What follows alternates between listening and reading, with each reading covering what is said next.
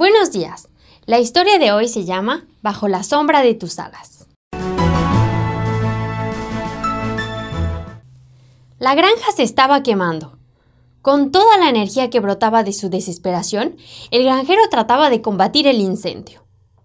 El establo, el gallinero, la casa misma estaban siendo amenazados por las llamas. Bomberos y voluntarios unieron sus esfuerzos hasta que por fin el fuego cesó. El granjero inquieto por sus animales le dio una vuelta a la granja. Los animales estaban a salvo. ¡Qué alivio! Pero, ¿en dónde está la gallina blanca con sus ocho pollitos? se preguntó el hombre. ¡Ah! Ahí está. La gallina estaba abatida, con la cabeza colgando y las plumas todas chamuscadas. Estaba muerta. El granjero Levantó sus alas, ya sin vigor, de donde salieron los ocho pollitos piando.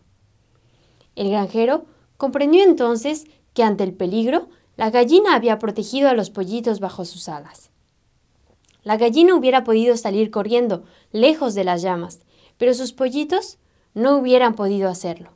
Para salvarlos, la gallina perdió su vida. Dar su vida para salvar a otros es lo que hizo Jesucristo, el Hijo de Dios.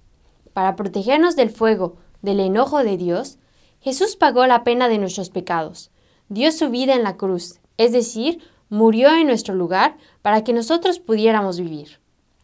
Más allá de una simple protección, Jesús les ofrece a todos aquellos que creen en Él una vida nueva, la vida eterna.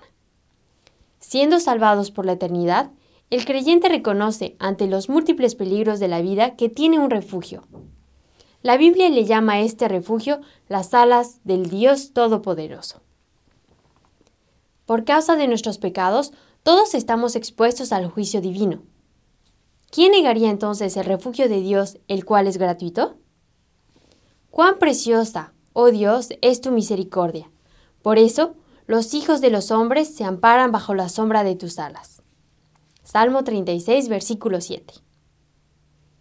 En el Salmo 63, versículo 7, leemos, Porque has sido mi socorro, y así en la sombra de tus alas me regocijaré.